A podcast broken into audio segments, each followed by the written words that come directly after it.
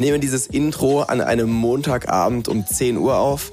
Mir gegenüber sitzt Wachtang, der Gründer von Heatle. Und der Zeit entsprechend entschuldige ich mich jetzt schon mal für alle Hänger und Versprecher, die wir heute drin haben werden. Ähm, aber in meinen Augen ist es eine unfassbar geile Folge geworden. Ich würde auch sagen, sie ist sehr anders als viele andere Folgen, die wir schon aufgenommen haben.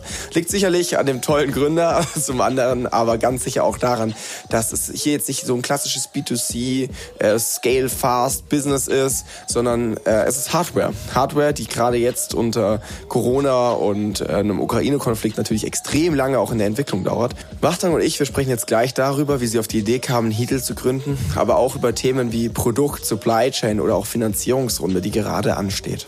Bleibt unbedingt bis zum Ende dran. Wachtang gibt eine ganze Menge Insights, zum Beispiel auch, was bei unserer legendären Kickstarter-Kampagne die beste Ad und beste Zielgruppe war. So, und jetzt würde ich sagen, Vorhang auf für Heatle, den Wasserkocher aus dem 21. Jahrhundert.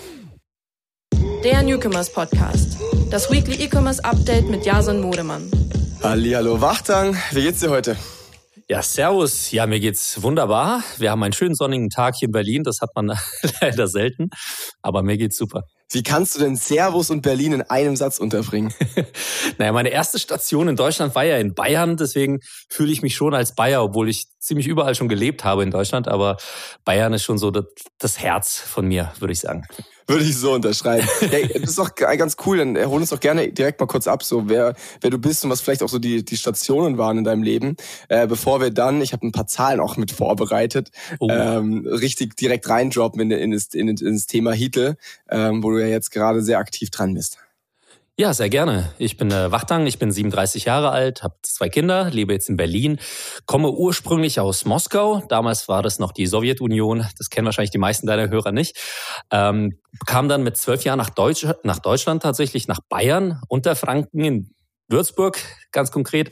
Da habe ich äh, meine ersten drei Jahre verbracht, habe also da auch wirklich Deutsch gelernt, was natürlich super schwierig war mit dem Dialekt. Ähm, war dann eine kurze Zeit in München, dann ging es nach Konstanz, da habe ich ähm, ganz anderen Dialekt äh, lernen müssen. Da habe ich mein Abitur gemacht und danach bin ich nach Aachen zum Studieren. Da habe ich Schauspiel, Regie studiert. Dann, danach ging ich nach Köln, da habe ich gearbeitet und dann irgendwann nach Berlin. Das sind so meine Stationen hier in Deutschland gewesen in den letzten 25 Jahren mittlerweile. Genau. Und jetzt, äh, ja, ich bin der Gründer von Heatle. Das ist ein äh, sehr innovatives Startup hier in Berlin, was sich tatsächlich mit Hardware beschäftigt, was ja nicht viele Startups tun.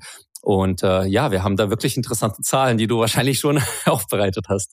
Ja, genau. Ich würde vorschlagen, wir droppen einfach mal direkt rein ins Thema. Okay. Ähm, weil ich sag mal so, wir haben ja wirklich unsere Zusammenarbeit gestartet vor, ich weiß nicht, einem Jahr oder nee, gut bisschen mehr, ne? Eineinhalb Jahren oder so, einem genau. Jahr.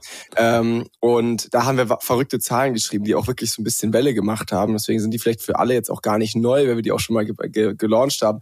Ähm, aber ich würde sie jetzt trotzdem einfach nochmal kurz vorlesen. Drei Tage, eine Million Euro Umsatz, die ersten drei Tage wohlgemerkt, äh, dieses neue Startups. Und das Ganze bei einem ROAS von 35 ich glaube, für jeden, der jetzt so ein bisschen im, im, im Thema ist, der sagt erstmal, okay, das ist Scam, das kann nicht sein. ähm, Wachtang, willst du ein bisschen was dazu erzählen? Wie haben wir das angestellt? ja, wie haben wir das gemeinsam angestellt? Also vielleicht zur Klarstellung, ähm, Marwave, beziehungsweise du und äh, Patrick, ihr habt ja bei uns in erster Linie investiert. Ihr wart ja unseren, unsere ersten Pre-Seed-Investoren. Damals, also als Angels, seid ihr eingestiegen und habe natürlich die ganze Expertise im Bereich Marketing reingebracht. Und damals waren wir schon mit äh, David, meinem Mitgründer, über drei Jahre zusammen unterwegs, ähm, haben Prototypen gebaut und hatten irgendwann ein funktionierendes Gerät, äh, bei dem ich gesagt habe, hey, ähm, lass uns jetzt mal gucken, wie die Com Commercial-Seite aussieht, ne? wie, äh, wie es kommerziell läuft, ob die Leute den Preis anerkennen, ob die Leute wirklich das Ding kaufen, das Design und das ganze Marketing. Das müssen wir ja ausprobieren, be bevor wir die Massenproduktion starten. Und das haben wir dann gemeinsam mit euch gemacht, weil ihr seid natürlich die Experten auf diesem Gebiet. Und wir haben kurz nach Weihnachten 2020, also kurz nachdem ihr bei uns ähm, das erste Investment gemacht habt, haben wir unsere Kampagne gestartet und die Kampagne lief ja so ab. Wir haben erstmal Leads generiert. Das heißt, wir haben zwei, drei Wochen lang ähm, Facebook und Instagram Werbung geschaltet und haben die Leute auf eine Landingpage gebracht, wo man ein paar Infos zu unserem Produkt, über das wir gerne auch nachher sprechen können. Die haben die Infos durchgeschaut, durften dann die E-Mail hinterlassen und die E-Mail zählte dann eben als Lead. Und äh, so haben wir innerhalb von drei Wochen zu relativ günstigen Konditionen, über die wir auch sprechen können, über 30.000 Leads generiert und haben dann gesagt, okay, jetzt reicht es erstmal mit dem äh, mit der Werbung. Da hatten wir bis dahin schon knapp 25.000 Euro investiert in die Werbung, in die Leads und Genau, dann haben wir ein paar Umfragen gemacht und geguckt, wie reagieren die Leute quasi, äh, wann der Vorverkauf startet, was der Preis ist und ob die dabei sein möchten und hatten da sehr gute Ergebnisse und haben gedacht, okay, von den 30.000 müssten es ja ein paar tausend Leute kaufen. Und dann äh, ganz am Anfang vom Februar, am 5. Februar 2021, war dann schon der Vorverkauf. Das heißt, wir haben diese 30.000 Leads versucht zu konvertieren, haben die angeschrieben und auf äh, Instagram bearbeitet. Und dann hatten wir tatsächlich am ersten Wochenende schon über 5.500 Geräte verkauft. Also Leute haben wirklich Geld auf den Tisch gelegt und bezahlt. Und sie wussten aber, dass sie bis zu 18 Monate, also eigentlich bis heute, äh, auf das Gerät warten müssen. Das heißt, das waren KPIs, wenn wir sagen, das waren ROAS von 35 plus. Das war ja schon knapp an 40 dran. Ähm, haben die Leute wirklich das Geld auf den Tisch gelegt und gesagt, ja, äh, ich bin bereit, 18 Monate auf dieses äh, tolle Gerät zu warten.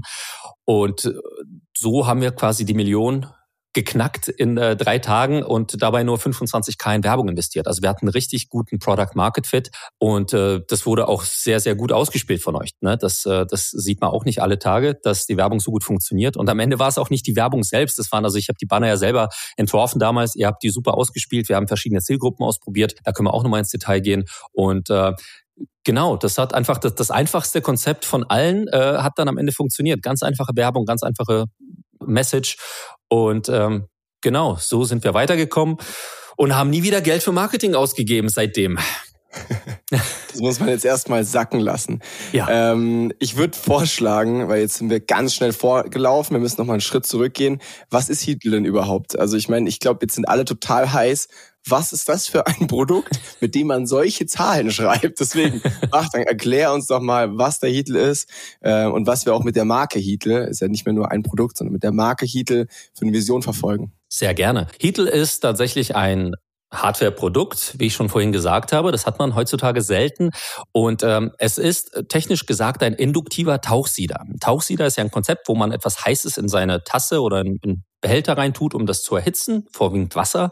Das gab es ja früher so ein Gerät, auch in Deutschland, by the way, erfunden. Und ähm, induktiv heißt, dass es mit Induktion funktioniert. Ist ja auch eine relativ alte Technologie, die aber sehr effizient ist, wenn man sie effizient nutzt. Und ähm, sie generiert in dem Fall Hitze bei uns in einem Metallstab, den man in die Flüssigkeit eintaucht. Das heißt, ich nehme zum Beispiel eine Tasse Wasser und möchte gerne 70 Grad äh, heißes Wasser für meinen grünen Tee. Und ähm, früher hätte ich dafür einen Wasserkocher genommen, hätte da Wasser gekocht, wahrscheinlich doppelt so viel, wie ich eigentlich benötigt hätte, hätte auch die falsche Temperatur und hätte dann irgendwie meinen schönen grünen Tee mit Kalkflocken und vielleicht ein bisschen Plastikgeschmack äh, getrunken. Bei uns geht das anders. Ja, das kennst du natürlich. Das, das Problem war ja der Grund, warum wir angefangen haben. Und wir haben gesagt, es muss effizienter gehen, es muss sauberer gehen, es muss einfacher gehen. Nimm dir einfach deine Lieblingstasse oder eine Kanne, das ist ja völlig egal. Da füllst du die Flüssigkeit ein, die du trinken möchtest. Also Wasser, Milch, Babymilch, Glühwein, Suppe, das ist völlig egal. Du wählst die Temperatur aus und sagst, ich hätte gern 70 Grad von dieser Flüssigkeit und dann stellst du unseren Zauberstab in diese Tasse und, oder in das Gefäß und dann wird quasi die Flüssigkeit auf sehr schnelle und effiziente Art und Weise direkt in ein Gefäß auf diese Temperatur gebracht. Und somit hast du ein sehr sauberes Erlebnis, weil äh, du musst jetzt nicht noch irgendwelche Töpfe reinigen oder im Wasserkocher entkalken und du hast kein Plastik drin, du hast wirklich nur Edelstahl da drin, kriegst die Temperatur, die du brauchst und du hast eine enorm hohe Energieeffizienz, also die höchste in dieser ähm, Geräteklasse. Wasserkocher verschwenden ja um die Hälfte der Energie. Bei uns sind es vielleicht äh, 15 Prozent, die verloren gehen, rein technisch. Und damit sparst du eine Menge Strom und kriegst einfach ein äh, geiles Getränk in äh, sehr kurzer Zeit. Also in kurz, ihr habt den Wasserkocher auf Steroide gebaut. Ein Produkt, das sehr, sehr viele Probleme, die der heutige Wasserkocher einfach noch besitzt, löst.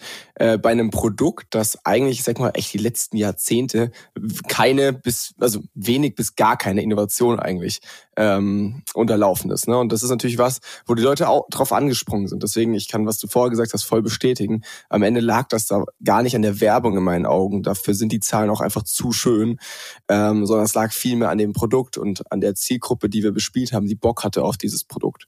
Und das führt mich auch jetzt so ein bisschen direkt zur nächsten Frage. Wer ist denn die Zielgruppe? Also für wen baut ihr den Heatle? Ähm, weil natürlich kommt da auch schnell der, der, der, der Preispunkt ins Spiel, ne?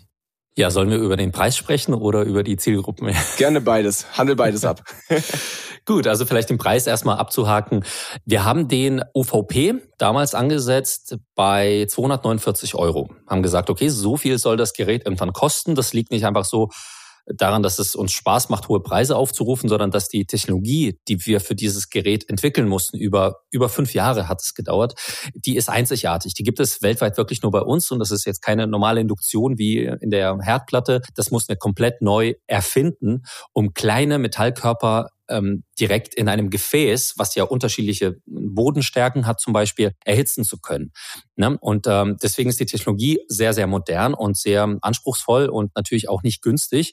Und dadurch, dass es halt das erste Gerät seiner Art ist auf der ganzen Welt, haben wir gesagt, wir müssen jetzt nicht irgendwie Discounterpreise aufrufen, versuchen, möglichst viele zu verkaufen, sondern es geht ja auch um Service, es geht um Qualität. Wir machen das Gerät ja hier in Berlin, in Deutschland. Das ist ein Made in Germany Produkt.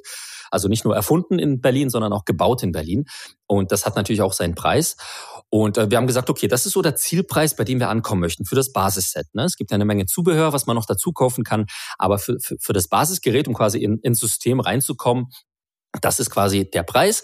Wir haben den Leuten aber natürlich einen Discount gegeben, weil die Leute 18 Monate im Voraus gekauft haben und die meisten haben das, also am ersten Wochenende war der Preis 149 Euro. Da haben wir natürlich nicht so eine hohe Marge, aber äh, der Preis ist ja schon relativ hoch für ein Gerät, was am Ende Flüssigkeiten erhitzt, zumindest wenn man das mit Wasserkochern vergleicht zum Beispiel. Na, und der Preis ist mittlerweile bei 199, das heißt, wir haben den auch relativ schnell angehoben und haben immer noch ähm, organisch um die 300.000 Euro Umsatz gemacht, ohne jetzt wirklich Werbung zu schalten. Also wir haben seit Februar letzten Jahres keine Werbung mehr geschaltet und das hat also auch sehr gut funktioniert. Also bei 199 Euro läuft das immer noch sehr gut. So, und dann äh, zu dem anderen Thema. Ne? Ursprünglich haben wir das Produkt wirklich für uns beide, also für David und äh, mich gebaut, weil wir eigentlich die uns als Zielgruppe gesehen haben. Wir sind Teetrinker, also wir trinken jeden Tag sehr, sehr viel Tee und sind auch seit der Kindheit nicht wirklich glücklich mit den Geräten, die uns dafür zur Verfügung stehen. Und ich glaube, die meisten Leute, die wir kennen, sind auch nicht wirklich happy mit ihren Wasserkochern oder ich weiß nicht, Herden oder was auch immer die Leute nutzen, um das Wasser äh, fertig zu machen. Aber David und ich sind auch beide Eltern. Wir sind Väter und wir haben jeweils zwei Kinder. Und als wir Heedle gegründet haben, war mein jüngster Sohn äh, gerade geboren. Der war so, äh, der war gerade in der, in der Zeit, wo er Babymilch bekommen hat. Und das hat mich auch super genervt, dass es keine Möglichkeit gab und bis, bis heute auch kein Gerät gibt, mit dem ich wirklich effizient und einfach äh, Flüssigkeiten oder Babymilch oder Wasser für die Babymilch äh, erhitzen kann und zwar auf die Temperatur, die ich brauche, weil das funktioniert mit der Mikrowelle sehr schlecht und also ich glaube, das kennen alle Eltern, die jetzt vielleicht sogar Gänsehaut bekommen, wenn sie das hören, wenn um drei Uhr nachts aufsteht, um Babymilch zuzubereiten. Das ist ein, die absolute Hölle und da gibt's einfach keine gute Lösung für. Und das hat mich und David und mich natürlich extrem gereizt, da äh, wenn wir sagen, das, was du eigentlich erhitzen willst, das machst du auch direkt im Gefäß, also eine Babyflasche zum Beispiel, und du kannst die Temperatur wählen und die wird wirklich von innen heraus, also aus der Flüssigkeit gemessen und nicht irgendwie von außerhalb. Das heißt, du kriegst ein genaues Ergebnis. Du hast null Plastik da drin. Das geht sehr schnell, sehr bequem. David und ich haben quasi so zwei Zielgruppen abgedeckt. Die Teetrinker, die klassischen Wasserkochernutzer und also für die auch die Temperatur entscheidend ist. Und die Eltern, die, gerade die jungen Eltern, die sagen, ja, ich komme mit der Babymilch nicht klar. Diese zwei Zielgruppen hatten wir auch mit euch targetiert, hatten aber auch noch andere probiert. Wir haben zum Beispiel angenommen, weil ähm, muss man vielleicht noch sagen, weil wir das noch nicht gesagt haben. Wir haben ja keine Kickstarter-Kampagne gemacht. Wir haben das komplett im eigenen Shop abgewickelt, aus verschiedenen Gründen. Da ähm, musste ich dich noch überreden. Das weiß ich noch genau. Drei Tage davor oder eine Woche davor und dann haben wir noch schnell diesen Shopify-Store gebaut über Nacht. Schöne Zeiten. Das stimmt, ja. Wir haben, ich meine, wir haben die ganze Kampagne innerhalb von sechs Wochen, glaube ich, abgedreht. Wobei alle Agenturen, die so ähm, Kickstarter machen oder Indiegogo, sagen, du musst mindestens drei Monate im Voraus planen, du musst 100 plus 1000 Euro budgetieren. Drauf, gell? Ja. nee, wir sind als Startup sehr agil, das seid ihr aber genauso als Agentur. Da haben wir gesagt, scheiß drauf, komm, äh, wir müssen es schnell machen, brauchen schnell Ergebnisse, dann, dann müssen wir das durchziehen. Und das hat auch sehr gut funktioniert. Also man muss am Ende auch nicht wirklich auf ähm, zu viele Experten hören. Und wir haben ein eigenes Shopify gemacht mit eigenen AGBs. Das war also ein Vorverkauf, das war kein Crowdfunding per se. Das heißt, wir haben auch ganz normale ähm, Refund-Policies, also wenn jemand sein Geld zurückhaben möchte, warum auch immer, in diesen 18 Monaten vor der Produktion. Das ist sehr unbürokratisch. Das ist bei Kickstarter immer ein bisschen schwierig. Äh, es lag also nicht wirklich nur an der Kickstarter-Fee oder an der Crowdfunding-Fee, sondern ähm, auch für euch als Marketingagentur war, ein Riesenthema das Tracking. Ne? Wir haben ja gesagt, mhm. äh, wenn wir da Traffic draufschießen, wir wissen ja gar nicht, wo der herkommt und wie, äh, ne, wie das Ganze getrackt wird. Zum einen wird. das Tracking in den Conversions an sich. Ne? Also zum einen, dass wir halt genau wissen, okay, wer hat jetzt gekauft, wie viele haben gekauft, über welchen Kanal und auch gerade im Vorhinein, was passiert auf der Seite. Zum anderen aber natürlich auch hinten raus, ne, wo wir die Daten haben. Wir haben jetzt die Bestandskundendaten. Wir wissen jetzt genau, wer gekauft hat, woher der kommt und so weiter. Das sind alles Daten, die wir im Marketing so gut benutzen können, äh, die wir bei, bei Kickstarter, Indiegogo und Schlag mich tot entweder gar nicht oder nur sehr, sehr ähm, ausgewaschen bekommen hätten. Äh, deswegen, also, um das zusammenzufassen, es war eine der besten Entscheidungen sicherlich in dem Prozess, das über den eigenen Shopify-Store zu machen. Wir dachten am Anfang so ein bisschen, okay, ich, wir hoffen, dass die, dass dieser, dass dieses Vertrauen, das die Plattformen mitbringen, nicht zu groß ist, so dass wir es eben nicht so gut schaffen über Shopify und mussten so, so ein Stück weit abwiegen. Hey, dieser ganze, diese ganze Convenience, die diese Plattform mit sich bringen, gegenüber bisschen weniger Gebühren natürlich und eben den Daten selber haben. Und dann haben wir einfach gesagt, okay, fuck it, lass es probieren. Ähm, hatten, wären wahrscheinlich auch schnell gewesen, um nochmal das Ganze auf Kickstarter umzuziehen. Aber so war es natürlich optimal und äh, im Nachgang war das genau die richtige Entscheidung. Das ist richtig. Und es gab natürlich viele andere Gründe, weil Kickstarter ist natürlich ein, ein, eine Plattform, wo gerade in Deutschland auch nicht so ein großes Vertrauen zu herrscht. Also mhm. es gab ja auch vergleichbare, sage ich mal, Konzepte oder Ideen in der Vergangenheit, die ähm, gerade bei Kickstarter gelaufen sind und ähm, die Leute enttäuscht wurden. Das heißt, die Projekte sind pleite gegangen und äh, die Leute haben keine Geräte bekommen damals. Deswegen haben wir uns gedacht, wenn wir das gleich wiederholen, ist es nochmal äh, na, direkt Salz in, in die Wunde von den Leuten. Und wir wollten das alles im Prinzip anders machen vom Marketing bis zum natürlich äh, Design vom Produkt. Und ähm, Letztendlich Aber spannend, dass du es reinwirfst. Also auch wenn wir jetzt ja. ein bisschen, ich sag mal, die Geschichte von hinten nach vorne aufrollen, ja. äh, würde mich natürlich interessieren, äh, was hat's damit auf sich? Äh, weil da sind ja wir auch drüber gestolpert, auch viele Nutzer haben wir öfter in den Kommentaren gelesen und so weiter. Ne? Mhm. Ne? Was hat's damit auf sich? Was habt ihr für einen Bezug zu der Marke? Ähm, und vielleicht auch da dann direkt die Anschlussfrage, wie habt ihr denn, wie David und du euch dann auch gefunden? Also wieso habt ihr gesagt, hey, wir machen das nochmal, wir machen es besser? Ja, eine sehr gute Frage. Tatsächlich hat die Geschichte, die Vorgeschichte von Heatle sehr, sehr viele Jahre ähm, auf dem Buckel. Und zwar hat das Ganze tatsächlich schon 1997 angefangen als ein. Oh, da bin ich geboren. Ja. Echt, ja? Ja, klar. Krass, du bist ja älter als ich dachte, Mensch. Äh, nee, ja, komm. ja, da kam ich auch gerade nach Deutschland. Ich war 96 und dann 97 kam ein Patent, äh, kam eine Patentanmeldung rein von einem deutschen Unternehmen aus Süddeutschland nannte, äh, oder nennt sich EGO. Das ist ein großer Konzern, der äh, Induktionsherde auch für andere große Hersteller produziert. Und die haben so eine Idee angemeldet, hey, wie wäre es denn eigentlich, wenn ich eine Tasse habe und ich stelle da so, so, so eine Metallscheibe da rein und das Ding wird wirklich direkt in der Tasse mit Induktion erhitzt. Und das klang doch erstmal super, super toll. Patent ist natürlich angemeldet worden. Und dann kam erstmal lange Zeit nichts. Also bis 20, 2015 als ein Projekt namens Mito äh, öffentlich wurde. Das waren zwei äh, Studenten, Designstudenten, die diese Idee quasi neu aufgerollt haben mit einem neuen Design, weil das Konzept von 97 hat natürlich kein Design gehabt, das war einfach eine Idee, induktiver Tauchsieder so. Aber das ganze Ding quasi äh, auf den Markt zu schmeißen. Dafür musst du ja erstmal ein Design entwickeln von dem Produkt. Du musst ja das benennen. Du musst ja gucken, dass es auch wirklich funktioniert, weil das Patent ist natürlich nur eine Idee. Das ist ja kein funktionierendes Gerät oder Produkt. Und dann haben die beiden das quasi auf Kickstarter publik gemacht. Da ist damals Kickstarter ist gerade in Deutschland gestartet, soweit ich weiß. Das heißt, ähm, Mito war, glaube ich, das eins der ersten zwei oder fünf äh, Projekte überhaupt. Das heißt, es wurde auch wirklich aktiv von der Plattform vermarktet und war auch super erfolgreich. Ich glaube, die hatten auch innerhalb der 30 Tage, wo das Projekt äh, gelaufen ist, auch um die 800.000 Euro oder so eingesammelt. Also sehr, sehr gut angekommen. Das Konzept, auch dieses nachhaltige Thema war sehr, sehr präsent. Und ähm, genau, und bei diesen beiden hat dann David, also mein Mitgründer, dann als Ingenieur gearbeitet, weil das Konzept, ähm, also das Projekt Mito entstand im Beta-Haus. Das ist in Berlin so ein Coworking Space, wo auch David gearbeitet hat. Und die haben sich da kennengelernt. Und David ist halt ein Experte im Engineering. Und deswegen haben die ihn gefragt, hey, guck mal, ähm, möchtest du nicht das für uns bauen, was wir jetzt gerade hier der ganzen Welt schon äh, angeboten haben? Und das war natürlich eine riesen Challenge, weil Mito äh, war natürlich in der Konzeptphase. Also es gab jetzt nicht mal wirklich irgendwelche großartigen Prototypen und die Technologie musste halt komplett äh, neu aufgebaut werden dafür, weil ich glaube, damals sind die davon ausgegangen, dass man dafür einfach einen Induktionsherd umbauen kann. Das war halt nicht der Fall. Das ist wirklich sehr, sehr kompliziert, das Ganze zum Laufen zu bekommen, was sie auch feststellen mussten und haben das Ding aber halt weltweit verkauft, nach Brasilien, nach Japan, nach in die USA. Und das ist halt natürlich kein, kein Spaß, wenn du ein Gerät hast, was äh, ne, sehr hohe Leistung bringen soll. Das kannst du nicht einfach in jeden Stecker da rein, reindrücken. Und es war natürlich eine Challenge für, für David, der äh, letztendlich paar Monate später äh, gekündigt hat, noch in der Probezeit, äh, weil er gesagt hat, das, das kriege ich nicht hin, das ist einfach zu ähm, hektisch, weil ich glaube, die, die haben gesagt, dass die Auslieferung acht Monate später oder so stattfinden soll. Und es war natürlich absolut unrealistisch. Also wenn du jetzt guckst, dass es seitdem bis jetzt, also siebeneinhalb Jahre gedauert hat, bis das Ding wirklich überhaupt marktfähig ist, äh, ist es schon sehr sportlich gewesen. Und deswegen ist er da ausgestiegen und die haben das irgendwie weiter versucht. Das ist dann, äh, hat dann trotzdem nicht funktioniert. Deswegen ist es äh, insolvent geworden, das Projekt. Und äh, also die Kunden haben natürlich weder Geld noch Produkte bekommen. Und David hat aber natürlich weiter an der Idee gearbeitet, weil er als Teetrinker angetan war und die Nachhaltigkeit ein großes Thema für ihn ist, für, auch für seine Kinder und bei mir genauso.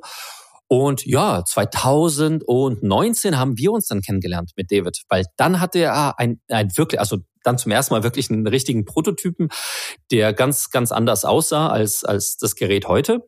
Und der wusste aber nicht, was er damit machen soll, weil der wusste natürlich, Mito war damals sehr bekannt und populär und hat sich gut verkauft, aber er als Engineer mit so einem hässlichen äh, Prototypen, der da auf, bei ihm auf dem Tisch lag, mit ganz vielen Kabeln. Ich habe Fotos, Fotos davon, das liegt bei uns im, im Museum, im Büro tatsächlich. Ich habe das auch schon mal gesehen, das habt ihr dann auch den großen Companies gezeigt, gell? Genau. Und habt ihr trotzdem irgendwie über, ja, okay, nicht schlecht.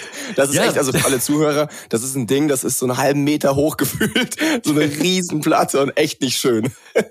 Nee, das sah auch nie, wirklich nicht ähm, äh, lustig aus, vor allem für mich, der jetzt nicht wirklich mit viel Hardware-Expertise da rangegangen ist. Aber David hat mich als Person überzeugt und er hat mir natürlich davon erzählt, dass es das Konzept, an dem er arbeitet und so wie das Produkt irgendwann mal aussehen soll, dass es sehr erfolgreich war. Das habe ich ihm abgekauft, weil das Thema ist natürlich riesig. Tee, Nachhaltigkeit, Babymilch. Und äh, genau, 2019 ähm, kam ich eigentlich rein in sein Büro, um ihm äh, so ein bisschen Pitch-Coaching äh, ne, äh, anzubieten. Dachte, es wird so ein Kunde von mir, äh, wieder so ein Gründer, der irgendwie versucht, so ein, irgendein so Produkt auf den Markt zu bringen. Ja, und äh, statt 15 Minuten hat das Meeting dann so dreieinhalb Stunden gedauert und wir sind dann als Co-Founder quasi äh, auseinandergegangen und haben das Ding seitdem zusammen gepusht. Also wir haben sehr viel Eigenkapital investiert, wir haben sehr viel Zeit da reingesteckt nach der Arbeit, weil wir mussten ja Geld verdienen, um das, das zu investieren, das Produkt. Und das hat dann fast drei Jahre gedauert, also bis, ja, bis zum letzten Jahr, ähm, dass wir etwas hatten, was wir eigentlich uns selbst vorgestellt haben, wie es irgendwann aussehen soll und funktionieren soll. Das hat echt lang gedauert, aber wir sind erfolgreich gewesen und erst danach haben wir gesagt, machen wir diesen Pre-Sale, ne, dieses Ne, die, also mhm. ich will jetzt nicht Crowdfunding sagen, aber dass wir das den Leuten vorstellen, weil das Problem gab es ja 2015, als es hieß, ja, wir haben das Produkt, komm, gebt uns Geld, wir schicken das in acht Monaten raus. Ähm, das wollten wir nicht gerne wiederholen, sondern wir haben gesagt, wir müssen erstmal gucken, dass das Ding funktioniert, bevor wir das anbieten. Und das hat auch bisher sehr gut funktioniert. Ja gut, dann kommt jetzt die entscheidende Frage, wie weit seid ihr? Weil natürlich warten auch jetzt wieder ein paar Leute, ne? ja, also die meisten Leute warten tatsächlich noch seit äh, Februar 2021. Wie viele also Leute haben gecancelt seitdem? Wir haben so eine Churn-Rate von vielleicht 1,5 Prozent oder sowas. Krass. Also ich glaube, die meisten haben Richtig noch an dem ersten Wochenende gecancelt, weil die also nicht wirklich genau gelesen haben, dass wir noch nicht ausliefern. Also das hieß da, oh geil, ich finde super, aber Leute, ich kann jetzt, ich brauche einen neuen Wasserkocher oder so. Ähm, ich brauche das jetzt und das ist klar, dass die Leute dann nicht 18 Monate ohne Wasserkocher rumsitzen. Und wir hatten seitdem, ich weiß nicht, wie viel das waren jetzt äh, von den Zahlen her. Also wir haben ja über 7000 Stück verkauft bis heute, also ähm, davon anderthalbtausend ohne Werbung und wollen jetzt noch 3000 nachlegen im Herbst, weil wir 10.000 Stück produzieren dieses Jahr. Also um deine Frage zu beantworten, wir hatten seit dem Vorverkauf die komplette Zertifizierung durchbekommen. Wir haben das Produkt marktfähig gemacht. Wir haben ähm, das DFM, also Design for Manufacturing, abgeschlossen. Das heißt, Früher war das halt so ein 3D-Druck, eine Schale und da haben wir einfach eine Platine reingeschmissen und Glas drüber geklebt. Sah im Prinzip ähnlich aus, so wie heute, aber ähm, ja, das äh, war dann noch ein langer Weg, um ein Gerät daraus zu bauen, was massenproduktionsfähig ist, dass man auch öffnen kann und ja, wieder äh, reparieren kann zum Beispiel oder recyceln kann, was ja auch ein Riesenthema ist bei Elektrogeräten. Und ähm, Genau, soweit sind wir jetzt. Das heißt, die 10.000 Stück werden jetzt nach und nach produziert. Das passiert auch hier in Berlin. Und dann bekommen die Leute nach und nach auch ihre Geräte. Und die ersten kriegen das jetzt im Juli schon. Das ist schon echt ein spannender Prozess, ne? Also gerade wenn man das so ein bisschen auch von außen mitbekommt. Ich meine, ihr beschäftigt euch ja eh jeden Tag damit. Ich glaube, für euch ist der Prozess sehr fließend, aber für uns ist halt schon so diese Meilensteine immer, ne? Also ganz am Anfang ist erstmal so nix bis auf eine Idee gefühlt, ne? Man kann das ja von außen mal schwer einschätzen. Ähm, dann kamen halt irgendwie so die Verkäufe. Äh, der Shop ist explodiert, mega geil. Dann ähm, werden halt irgendwie so die ersten Dinger hergestellt, die ersten Komponenten kommen an, äh, andere Investoren steigern. Also es ist irgendwie geil, ne? Wie es so vorangeht angeht. Und jetzt ist dann wirklich so kurz vor diesem finalen, ähm, wir, wir schicken die ersten Produkte raus und kriegen das erste wirkliche Feedback ähm, von, von Unbeteiligten. Äh, ich freue mich total drauf.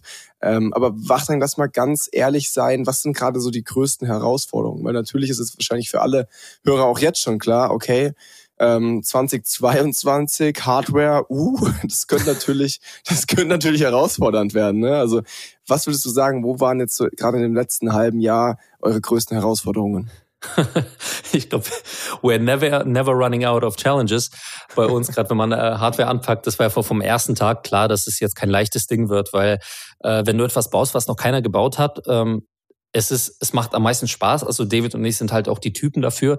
Aber es, die meisten Startups oder Unternehmen äh, oder Unternehmer ähm, finden das natürlich schwierig, weil es ist, wenn du ein Konzept hast, was vielleicht in den USA funktioniert oder in England oder in Japan, dann kann man das sich abgucken, man kann daraus lernen, man kann sich also wirklich ein oder zwei Jahre Erfahrung einsparen ähm, oder quasi blutige Nasen einsparen und äh, direkt loslegen, also wirklich ein Geschäftsmodell kopieren. Bei uns war halt überhaupt nicht klar, ob das Ding jemals funktioniert, ob wir das jemals mhm. so klein bekommen, wie du gesagt hast, war so ein halber Tisch mit, mit Kabeln, ob wir das jemals in so eine kleine Mini-Schale reingedrückt bekommen, so dass es halt nicht überhitzt, so dass es zertifiziert wird und äh, ob der Preis funktioniert, ob das Design funktioniert. Wir haben ja so einen Holzknopf vorne dran. Ne? Wir finden ihn super, unsere Kunden natürlich auch, aber das war so eine Frage, kommt es überhaupt an? Ist es so, so Holz immer noch so ein Thema oder nicht? Ähm, also ganz viele offene Fragen. Und dann natürlich, wie du sagst, äh, die Krisensituation mit den Chips, weil die kam natürlich super unpünktlich für ein Startup wie uns, ähm, dass das mit, mit Corona in erster Linie zusammenhängt, dass die ganzen Lieferengpässe für Chips, also man hat bis heute noch ähm, Wartezeiten von 12 bis 18 Monaten für Chips, die früher so überall auf Lager waren in erster Linie oder halt einen Monat gedauert haben, die hast du dann bekommen. Und jetzt musst du Sachen quasi 18 Monate im Voraus bezahlen oder anzahlen. Und dann gibt es eine Hoffnung, dass die irgendwann kommen. Und äh, die Preise sind in der Regel dann auch so verdoppelt oder verdreifacht von dem, was eigentlich früher eingeplant war. Das heißt, unsere das ganze... War, das war so ja. geil. Vielleicht ganz kurz Anekdote ja. an der Stelle. Ähm, äh, Patrick und ich, wir waren bei Wachtang im Office und David hat da so rumgeschraubt, äh, hat da irgendwelche Kabel gelötet oder so. Und dann habe ich da so eine, ich glaube, es war eine Bluetooth-Maus oder so gesehen. Ich so, warum liegt denn da eine halb offene Maus? David nur so, ja, wir haben gerade keine Bluetooth-Chips, jetzt haben wir ein paar Mäuse gekauft und haben die da ausgebaut. Also es ist schon wirklich extrem. Ähm, für Außenstehende ist es ja am Ende dann einfach nur ein Produkt, das geliefert wird. Aber für David Wachtang und ihr Team sind das halt ganz, ganz viele Komponenten, die sie alle brauchen und sonst funktioniert dieses Scheißteil nicht. Ne? ähm, und das ist halt gerade schon sehr herausfordernd, glaube ich. das ist richtig. Und das Problem ist, dass das Gerät ist wirklich hochmodern. Das heißt, es ist komplett äh, vernetzt. Du kannst es IoT-mäßig, du kannst auch mit der App darauf zugreifen. Und dafür brauchst du halt auch Bluetooth-Chips, die gerade überall vergriffen sind. Äh, genauso was Prozessoren angeht, da läuft auch ein Prozessor mit drauf, halt wir Software haben, die auf dem Gerät läuft. Und das ist halt Hardcore, weil äh, alle machen jetzt irgendwas, was smart ist. Also auch die blödesten Geräte haben jetzt irgendwie Bluetooth und, und es gibt sogar Wasserkocher mit Bluetooth und, und Fernsteuerung, wo du denkst, Alter, also das ist äh, total irre. Deswegen sind die Chips alle vergriffen und gleichzeitig waren halt die, also die, die Nachfrage steigt, weil einfach mehr Geräte so, so ein Quatsch verbauen. Gleichzeitig hast du aber die ganzen Fabriken, die schließen und die meisten Fabriken, die diese Chips produzieren, sind in China. Also unabhängig davon, wer da wirklich was für ein Hersteller davor steht, die produzieren ja alle dort und die Qualität ist super. Aber China war halt extrem betroffen und die haben auch diese ganzen Lockdowns richtig äh, krass ernst genommen. Das heißt, da war echt Feierabend. Also die Fabriken, Fabriken waren zu oder hatten irgendwie zehn Prozent von der Laufleistung. Und das hat sich echt bemerkbar gemacht. Und bis heute, also die Firmen, die sich das leisten konnten, haben alles auf Pump gekauft. Die haben sich die Lager gefüllt mit diesen Chips, haben teilweise die bei eBay zum zehnfachen Preis verkauft und die wurden verkauft. Also uns haben ganz viele Lieferanten auch Chips angeboten. Wir warten, also Vorverkauf ist gelaufen, super. Wir haben eine äh, Preiskalkulation gemacht, was uns eigentlich das Gerät kostet. Am Ende sind, waren wir, glaube ich, 30 Prozent unter dem, was wir am Ende bezahlt haben, weil die Preise explodiert sind. Aber okay, ist die Marge weg, fein, immerhin können wir irgendwie noch äh, produzieren. Und dann zwölf Monate später ruft der äh, Lieferant bei dir an, und es gibt ja auch nicht viele von denen, und er sagt, ja, Jungs, so, wir haben jetzt eure Chips hier auf Lager, ähm, aber was den Preis angeht, ja, den müssen wir halt ein bisschen anpassen. Äh, wenn ihr die jetzt bekommen wollt, dann müsst ihr halt das Dreifache bezahlen, sonst äh, gehen die Chips an einen anderen Kunden. Und da sitzt erstmal da und musst es erstmal schlucken, weil du hast zwölf Monate gewartet und dann äh, wirst du quasi wirklich mit der Pistole äh, vor der Stirn gefragt, ob du das Ding jetzt nimmst oder ob das äh, ne, weitergeht. Äh, und dann, was ist die Option? Da wartest du nochmal zwölf Monate und dann hast du genau das Gleiche. Genau, ihr habt ja wenig Alternativen. Ne? Am Ende warten jetzt Produkte, äh, warten jetzt Kunden auf der einen Seite auf ihr Produkt, das endlich kommen soll. Genau. Ich meine, da ist ja jetzt für euch erst bei jeder Preis ist wert. Ne? Das heißt, die Leider, Leute, ja. die können sich das ja auch erlauben, in dem Fall mit euch so umzugehen, weil es wahrscheinlich auch eine ganze Menge Companies gibt, die eben den doppelten oder dreifachen Preis zahlen würden in dem, in dem Moment. Genau. Das Ding ist halt natürlich, wie, wie langfristig man dieses Spiel einplant, weil wenn die Krise zu Ende geht und wir merken jetzt schon, dass die Verfügbarkeit besser wird, dass die Lieferzeiten kürzer werden, aber noch nicht, aber für nächstes Jahr auf jeden Fall. Ähm, dann ist die Frage, was für Beziehungen dann auch auf, auf dem Markt sind, weil diese Riesenfirmen, die quasi diese komischen Deals durchgezogen haben, ähm, auch dran verdient haben, ähm, die ruinieren sich auch so ein bisschen auch die Beziehungen. Und das merken wir auch. Äh, wir wählen auch wirklich ein bisschen die Partner danach aus, wie die uns behandelt haben, weil in Krisenzeiten merkst du halt, wer so dein Freund ist und wer nicht. Und äh, hier haben halt viele Leute es wirklich gnadenlos ausgenutzt. Verstehe ich wirtschaftlich natürlich irgendwo auch, aber letztendlich ist es ein Long Game, das ist ein Marathon und ich glaube, wenn es nach, nach ein, zwei Jahren vorbei ist, dann ähm, wird es auch ganz anders aussehen für diese Firmen oder für unsere Partnerschaften. Na, also das war, das war Hardcore und das, das Lustige ist natürlich, jetzt wo, wo sich das langsam irgendwie beruhigt, wo wir auch die Chips haben, beziehungsweise wo wir auch andere Geräte ausschlachten mussten, um äh, an Chips ranzukommen, wie du gesagt hast. Und das war nicht nur Mäuse, das war alles Mögliche. Ähm, by the way, das haben viele Konzerne gemacht. Das haben wir nicht erfunden, das System. Das heißt, es gab jetzt, glaube ich, einen Autokonzern in Deutschland. Ich will jetzt keinen Namen nennen, weil ich das nicht mehr genau weiß. Aber der hat irgendwie eine Fabrik von Waschmaschinen gekauft von einem anderen deutschen Hersteller weil in diesen Waschmaschinen Chips verbaut waren, die für die Autoproduktion notwendig waren. Und äh, man lacht irgendwie darüber, aber die haben eine Fabrik gekauft mit Waschmaschinen, die schon fertig waren, um die auszuschlachten, damit sie die Autos ausliefern können. Äh, ja, gut, auf der anderen Seite musst du dir halt auch denken, das sind ja irgendwie die Opportunitätskosten. Also wenn du ein so Auto vertickst, äh, dann hast du halt, keine Ahnung, 30, 40.000 Euro gemacht.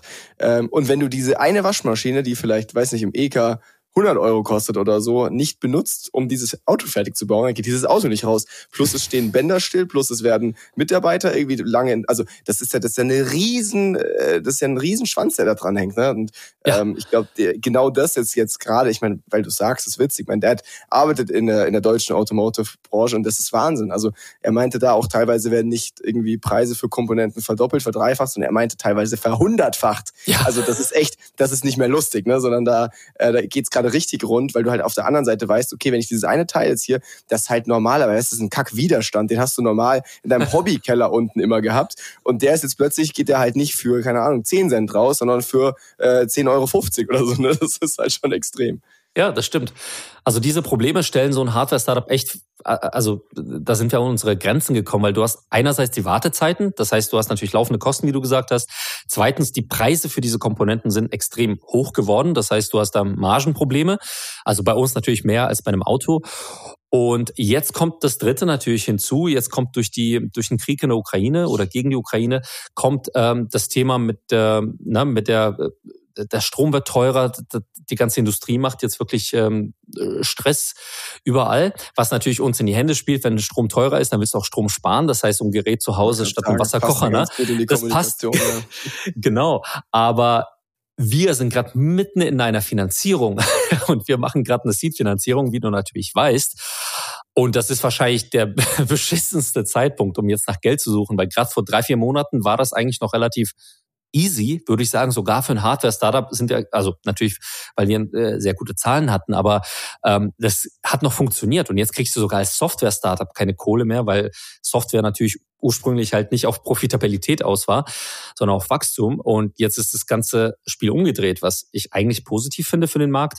Aber wir haben natürlich jetzt auch Ne, die Zeit wird knapp, das heißt, alles wird teurer, deine, deine Runrate wird kürzer, aber die Finanzierung dauert länger. Also das heißt, Es ist halt, also wir, wir können uns das gar nicht ausdenken. Also so viele Probleme, in die wir reinrennen, aber das macht das ganze Spiel eigentlich aus. Also wir finden es spannend, wir nehmen alles mit. Es ist nicht einfach, aber ähm, dafür sind wir da.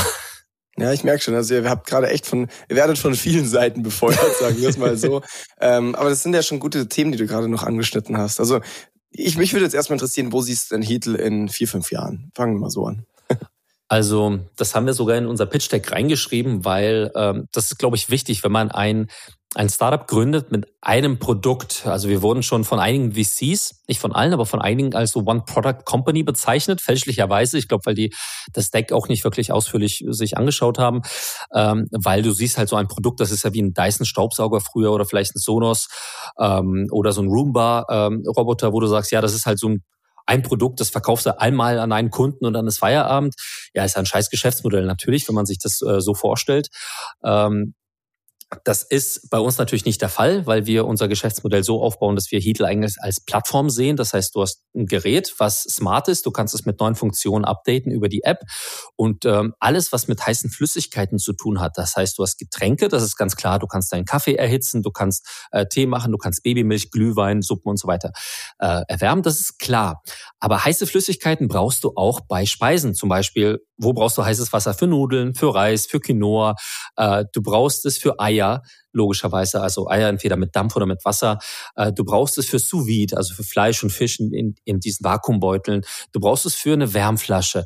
Und es geht unendlich so weiter. Und wenn du dir das anguckst, all diese Use Cases brauchen im Prinzip Wasser, oder heiße Flüssigkeiten auf einer bestimmten Temperatur. Und das ist ja genau das, was uns ausmacht, was wir effizient und wirklich sehr genau machen.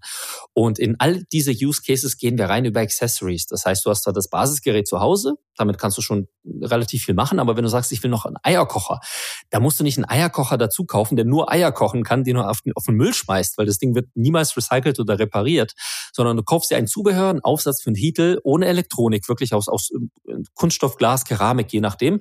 Das setzt du drauf, packst du die Eier rein und dann ähm, über die App kannst du bestimmen, wie viele Eier auf, ne, auf welche Festigkeit quasi erhitzt werden. Das macht das Gerät automatisch für dich. Und somit hast du wirklich einen sehr wertvollen Use Case abgedeckt, ohne dass du zusätzliche Elektronik kaufst, die du verstauen musst, recyceln musst und so weiter. Und in fünf Jahren sehen wir uns, spätestens in fünf Jahren hoffentlich, als die dominante Technologie, die Flüssigkeiten für Speisen und Getränke erhitzt. Also dominant beziehungsweise präferiert. Das ist doch je nachdem, welche Sprache man dann auch benutzt, also je nachdem, wo es besser klingt. Aber das ist halt die Technologie, die die Kunden erstens von der sie Bescheid wissen, dass es sie gibt, weil das ist eine Alternative zu den ganzen anderen Geräten. Und ähm, dass, dass das eine präferierte Technologie ist, weil wenn ich als Kunde da rausgehe und ich will mir ein Gerät kaufen, was mir hilft, einfach Flüssigkeiten zu erwärmen, wozu auch immer, dann weiß ich, Heatle ist eigentlich das, was ich haben möchte. Ne? Unabhängig vom Preis, sondern wirklich, das ist einfach, das ist nachhaltig, das ist ähm, easy zu benutzen und das sieht auch richtig geil aus. Und da sehen wir uns in fünf Jahren, dass wir für, für diese ganzen Use Cases, für heiße Flüssigkeiten, egal für welchen Zweck, die dominante Technologie sind. Ja, starkes Ziel auf jeden Fall. Ich ähm, kann mir das extrem gut vorstellen, weil ja, ich glaube, wir haben es anfangs ja schon so ein bisschen gesagt, dieser ganze Markt, der wird von so krass etablierten, ich sag mal, ich will jetzt nicht zurück, ja, das darf man nicht sagen, nein, aber äh, von Companies beherrscht, die halt ähm, jetzt nicht direkt für Innovation stehen, sondern eher für eben Stabilität, Sicherheit, solche Themen. Und ich glaube halt, dass genau da eine wahnsinnige Lücke ist oder ein wahnsinniges Vakuum für alle Leute, die halt sagen, hey, diese ganzen Probleme, die du vorher aufgezählt hast, die kennen sie und sie haben Bock auf, auf eine Alternative. Also sei es der Kalk, der im Wasserkocher immer schwimmt, den man irgendwie regelmäßig sauber machen muss. Sei es, dass man irgendwie immer doppelt so viel Wasser äh, aufheizt, wie man bräuchte, dadurch unter anderem viel zu viel Energie verbraucht und so weiter, ne? der vielleicht auch eben gerade für diese Smartness irgendwie nochmal ein gewisses Fable hat. Und ähm, am Ende wollt ihr ja wirklich so ein Ökosystem um dieses Thema rumbauen. Ähm, und wenn wir uns das anschauen, das ist ja genau das, was viele jetzt gerade auch so der modernen D2C-Startups gemacht haben. Ne? Also irgendwie ein Emma-Matratzen, das Thema Schlafen, Waterdrop, das Thema Trinken und so. Ne? Und das kannst du endlos so weitermachen. Ich finde, das ist ein total geiler Ansatz, der zum einen irgendwie eine klare Positionierung mit sich bringt, zum anderen aber eben auch die Breite offen lässt, sage ich jetzt mal so. Ne? ähm, deswegen super geil. Ich glaube, da seid ihr genau auf dem richtigen Weg. Wachtang, wo steht ihr denn gerade mit der Finanzierungsrunde? Ähm, seid ihr schon, also du meinst jetzt gerade, es ist auf jeden Fall ein bisschen, bisschen schwerer, einfach durch den Markt. Das kann ich 100% nachvollziehen. Wer so ein bisschen im, im Game gerade drin ist, hat ähm, gemerkt, dass sich da in den letzten zwei, drei Monaten extrem viel getan hat. Ähm, aber willst du uns da mal mit reinnehmen, wo ihr da gerade so steht und was ihr sucht? Gerne. Also wir raisen gerade drei Millionen in der Seed Round und äh, haben sehr viele interessante Gespräche, haben jetzt auch mehrere Commitments tatsächlich. Also wir sind, wir haben mehr Commitments als die ne, als die Summe, die eigentlich eingeplant war, müssen jetzt aber gucken, wer macht den Lead, wer äh, investiert insgesamt zusammen, weil wir haben natürlich auch einen großen Angels Club, der bei uns vorher schon investiert hat. Da möchten die Leute auch nochmal nachziehen. Äh, wir wollen auch neue Investoren äh, reinnehmen, gerne auch aus dem Ausland. Also wir sprechen mit amerikanischen, englischen und französischen Investoren unter anderem. Und ähm, genau, wir gucken jetzt, wie die Runde aussieht. Die sind noch offen natürlich für, für Vorschläge und für neue Ideen. Aber wir wissen natürlich auch, dass die Fonds, mit denen wir sprechen können, stark eingeschränkt sind. Also als ich habe früher ganz viel in der Soft äh, Softwarebranche gemacht, da habe ich eine Liste von, weiß nicht, 300, 400 Investoren allein aus Deutschland.